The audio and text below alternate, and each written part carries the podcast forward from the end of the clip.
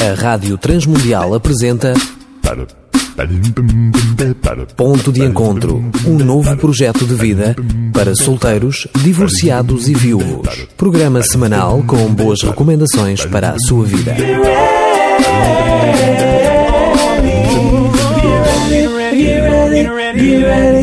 Olá, eu sou o Danilo Gugeral e estamos a começar mais um ponto de encontro. Queremos dar sugestões que poderão orientar a tua vida se estás a passar ou se já passaste por grandes perdas ou dores. O que fazer quando se perde o amor? Se conheces alguém nesta situação, encoraja-o a juntar-se a nós ainda hoje, nos próximos horários do nosso ponto de encontro e também todas as outras terças-feiras.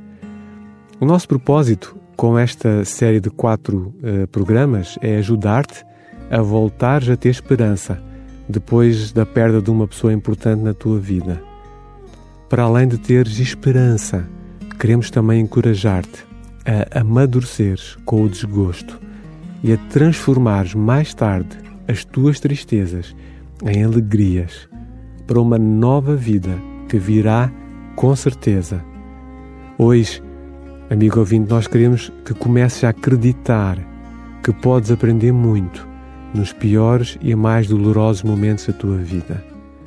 Vou recorrer outra vez a um dos livros que estamos a usar nos grupos de apoio e autoajuda e vou contar-vos a história de João e Bárbara. São nomes eh, fictícios. Antes do nascimento do primeiro filho deles, há 21 anos atrás, Bárbara, nessa altura, há 21 anos, dizia eu, entrou e esteve numa depressão profunda durante 20 anos. Ela foi vítima de abuso sexual por parte de um amigo bem próximo da família. Quando a Bárbara tinha dois anos e meio, os abusos começaram. Aquela pessoa também a ameaçava esfaquear se ela alguma vez denunciasse essa situação. Esta experiência foi tão dolorosa para a Bárbara que em criança ela reprimiu totalmente, uh, engoliu, né, calou totalmente o trauma do seu consciente e passou todas estas dores para o seu inconsciente. Ela não se lembrou destes abusos durante anos, mas o problema estava lá enterrado e vivo infectando e agravando e até piorando as dores emocionais. E ela só começou a perceber que estava muito mal quando ficou grávida do seu primeiro filho. Portanto, cerca de vinte e tal anos depois, ela começou a sentir as consequências de ter reprimido, ter enterrado e lançado, por outras palavras, para o seu inconsciente todo o abuso. Por isso é tão importante nós sentirmos as dores e tratarmos-las o mais rápido possível. As nossas, dos nossos filhos, dos nossos sobrinhos. Devemos investir o tempo e pedir a ajuda que for necessária. Se estás a passar ou conheces, repito, alguém que passou por uma situação de abuso sexual, fala com ela ela não pode ficar com medo de denunciar a situação. Podem telefonar aqui para a rádio.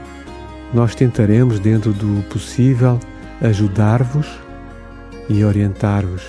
É urgente. Já vais compreender porquê. Nos primeiros 18 anos de casamento da Bárbara, portanto, ela casou-se com 20 e tal anos e as crises começaram e acompanharam todos estes 18 anos de casamento casamento difícil. Mas ela, eh, eles, perdão, Bárbara e João procuraram ajuda em vários terapeutas para verem se ela conseguia sair da tal depressão profunda, fruto dos abusos que sofrera na infância. Mas foi muito difícil. Foi muito difícil. Ela teve ainda de passar por uma crise nervosa profunda, por várias hospitalizações Passou inclusive, amigo ouvindo, por um ataque de coração fortíssimo que aumentaram todas estas coisas, ainda mais a depressão. Tudo isto antes que as lembranças dos abusos sexuais do passado se começassem a revelar, ou, por outras palavras, começassem a voltar à sua memória consciente. Terrível. João e Bárbara tinham ambos uma boa formação académica e cristã. Exteriormente pareciam um casal perfeito. Somente os amigos íntimos sabiam da luta pela qual eles passavam. Eles procuraram, como disse logo no início do nosso programa, ajuda durante 20 anos. Vários terapeutas desistiram. Amigos ouvintes, quanto mais tarde reconhecemos e aceitamos as perdas e os abusos e pedimos ajuda, quanto mais tarde, mais difícil será seremos curados e corremos o risco de nunca mais ficarmos totalmente bem e desta maneira perdermos a nossa vida. Foi isso que aconteceu com a Bárbara. Ela nunca mais conseguiu ficar boa. E o casamento, o lar deles, acabou também por não resistir. Foi muito triste. Depois de 20 anos, os dois decidiram se divorciar, pois já não suportavam mais a vida em conjunto. São os dois, e claro, os filhos, as vítimas daquele abusador. Mas será que foram inúteis os 20 anos de luta, de procura de ajuda, de sofrimento de João e Bárbara? O João, no seu uh, testemunho, diz que não. Diz que foram muito difíceis e cheios de perguntas e de crises existenciais. Mas ele diz: Aprendi que os problemas da vida e as dores são grandes professores. Vou repetir aquilo que ele partilha. Ele diz: Aprendi que os problemas da vida e as dores são grandes professores. Diz ele ainda: quando eu olho para trás, vejo que não aprendi sobre a vida em livros, na escola, na igreja, mas sim em 21 anos de deserto da desilusão, no deserto da perda e no deserto do coração partido. Hoje, diz João, hoje sou grato pelo trabalho que faço ele ajuda muitos a enfrentarem e superarem as suas lutas pessoais, os seus conflitos, as suas perdas e mágoas. Agora, constantemente, diz João, agradeço a Deus pela oportunidade que tive de aprender com a dor. A dor que passei não deve ser jogada no lixo, mas trabalhada e investida no crescimento e na cura de outras pessoas.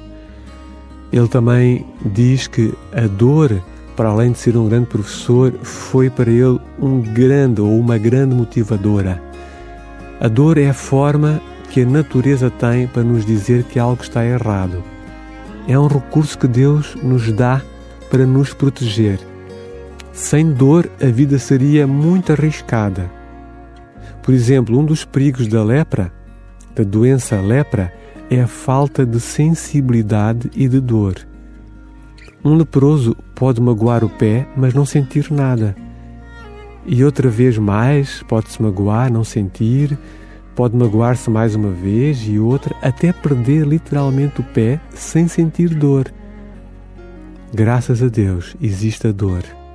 Ela nos incomoda, nos empurra a procurar o processo curativo quando estamos magoados. Sim, amigo ouvinte, a cura de alma é sempre um processo, nunca um evento ou um momento.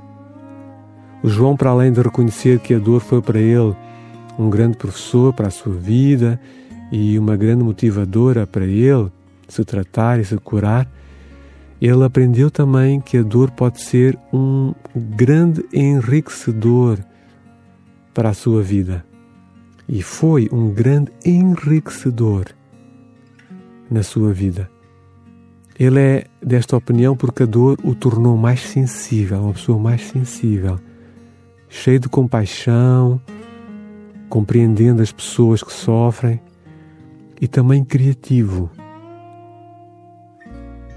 Isto é bem verdade. Beethoven, por exemplo, compôs uma das suas maiores obras após a sua surdez.